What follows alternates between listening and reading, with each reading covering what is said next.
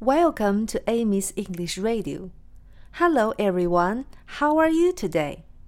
今天我们要教大家用英语说春节。昨天我们说了，春天是 spring，春节的节是节日的意思，用英语说就是 festival。festival fest vol festival festival festival 那么春节就是 Spring Festival Spring Festival Spring Festival 小朋友们，你们都学会了吗？